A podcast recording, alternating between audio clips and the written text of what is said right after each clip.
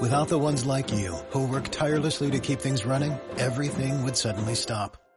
Hospitals, factories, schools, and power plants, they all depend on you. No matter the weather, emergency, or time of day, you're the ones who get it done.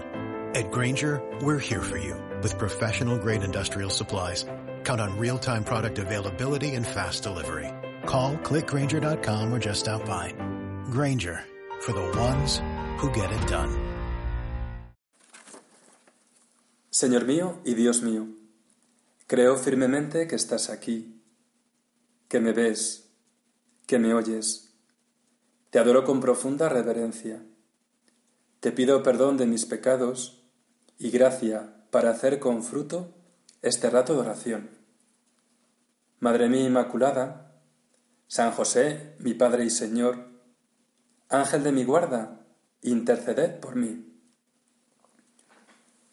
Pues Señor, te hemos dicho que creemos que estás aquí, que me estás viendo, que me estás oyendo, pero no quiero conformarme simplemente con que me veas, con que me escuches, sino que quiero también escucharte a ti, saber lo que quieres para mí.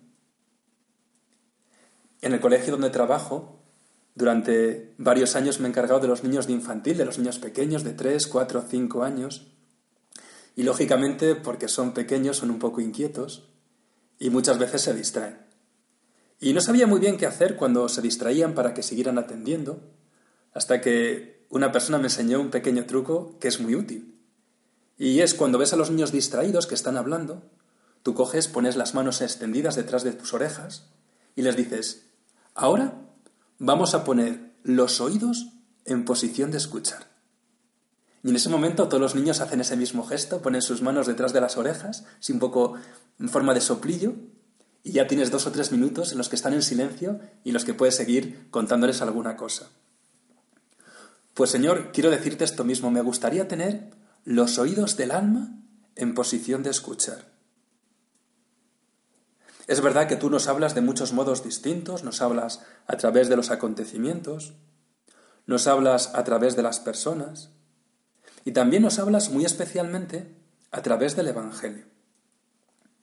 Por ejemplo, en estas últimas semanas, en la misa de los domingos, hemos escuchado unos evangelios, van uno detrás de otro, que nos habla de un momento de la vida del Señor que fue especialmente difícil para él. El contexto lo conoces muy bien. Jesús había obrado un gran milagro, había multiplicado los panes y los peces y había dado de comer a cinco mil personas. Y la gente, lógicamente, estaba entusiasmada, siguen a Cristo. El Señor se marcha del lugar donde estaban, va hacia Cafarnaún, y la gente detrás de él. Y cuando llegan a Cafarnaún, Jesús empieza a pronunciar un discurso, el discurso del pan de vida, que a la gente le cuesta entender. Y es curioso la reacción de la gente, esos mismos que se habían inventado de los panes y de los peces, que habían visto ese gran portento del Señor, que lo habían presenciado con sus ojos, ante algo que no entienden, en vez de preguntarle a Jesús o decirle Jesús, no te entiendo, pero confía en ti, en vez de hacer eso, deciden abandonarle. Y tal es la estampida de discípulos que Jesús va apenado a los apóstoles y les dice, ¿también vosotros queréis marcharos? Estas palabras de Jesús pienso que nos golpean a todos. ¿No es verdad, Señor, que yo también tantas veces te dejo solo?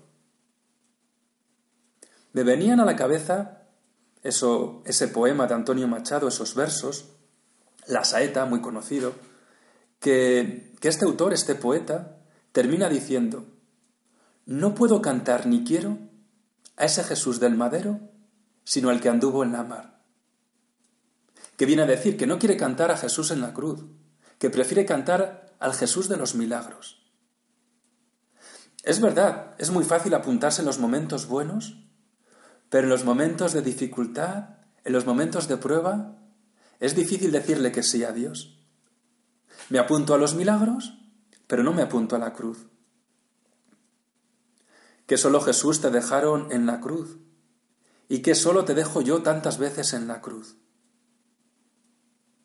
A ti te costó, Señor, no fue fácil.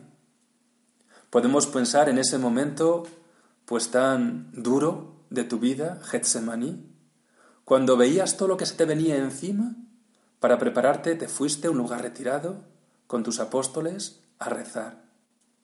Ellos se quedaron dormidos y tú sentías angustia, hasta tal punto que te pusiste a sudar sangre. Y en ese momento nos cuenta el Evangelio que el Padre te envió un ángel para consolarte. Qué encargo más difícil, ¿verdad? Imagínate que a ti te dan este encargo, ir a consolar a Jesús en Getsemaní. No sé lo que le habrías dicho, no sé tampoco lo que le dijo el ángel, pero ojalá que el ángel le pudiera haber hablado de ti, que en ese momento difícil de la vida del Señor le pudiera haber dicho que tú, con tu vida, no ibas a dejarle solo en la cruz. Es verdad, Señor, no quiero dejarte solo en la cruz. Esa cruz que mandas a mi vida tantas veces en cosas pequeñas, en cosas ordinarias, pero que tengo la tentación de retirar el hombro, de marcharme como esos discípulos cuando no entendieron tus palabras. Esa cruz que viene en cosas pequeñas, en ponerme a estudiar a la hora que tengo prevista, ayudar a poner la mesa, o en colaborar con tu mujer en las tareas del hogar, o esbozar una sonrisa cuando estás cansada y, y sonríes en vez de soltar a la primera de cambio todo lo que llevas por dentro, o cuando aceptas un problema de salud, o cuando sabes prescindir de tu tiempo para ayudar a alguien necesitado, o cuando sabes sobrellevar con una sonrisa un revés económico que te produce un poco de angustia, de preocupación, o cuando tienes un problema de trabajo y, y sabes sobrellevarlo bien y no te quejas. Es ahí donde Cristo habitualmente te pide que le acompañes a llevar la cruz. No sé si has estado alguna vez en Torrecidad, ese santuario de la Virgen tan bonito que quiso construir San José María en las estribaciones de los Pirineos en Huesca. Pues si has entrado ahí, mm, la nave central, a mano izquierda, está la capilla del Santísimo.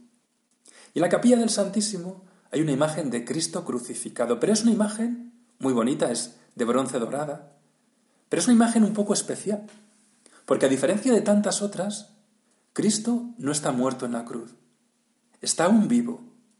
Tiene una mirada serena, una mirada que en el fondo interpela a quien le mira.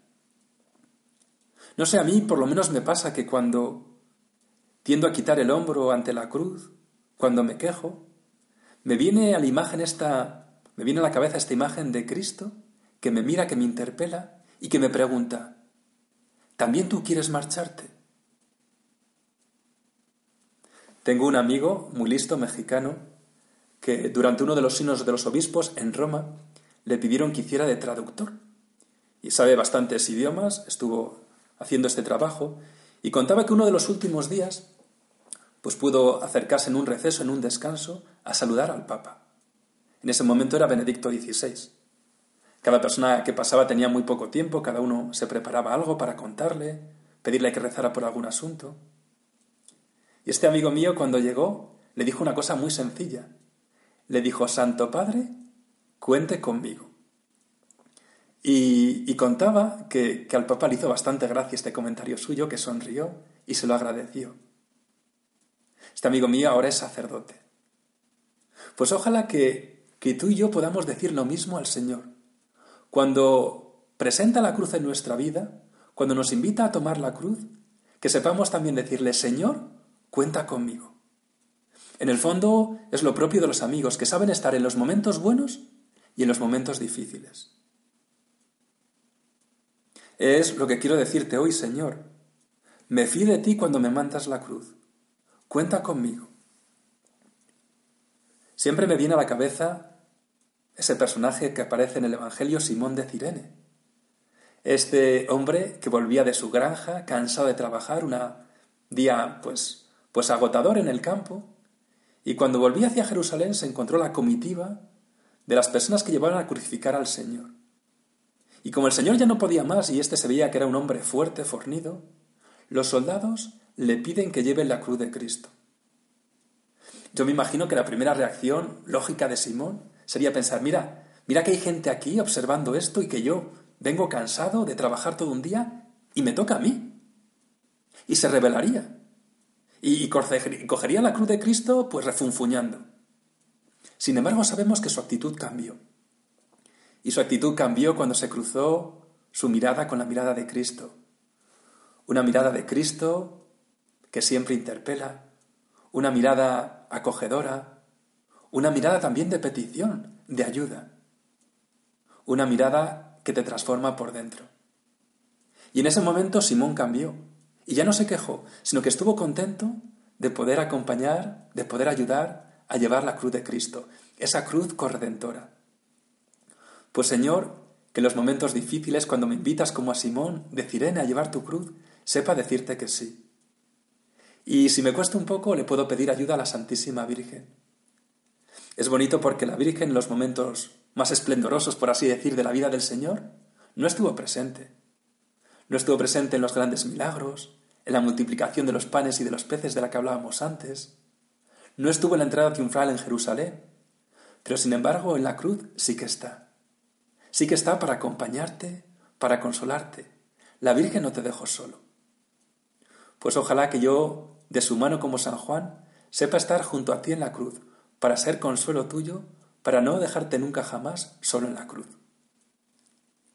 Te doy gracias, Dios mío, por los buenos propósitos, afectos e inspiraciones que me has comunicado en esta meditación. Te pido ayuda para ponerlos por obra. Madre mía Inmaculada, San José, mi Padre y Señor, Ángel de mi guarda, interceded por mí.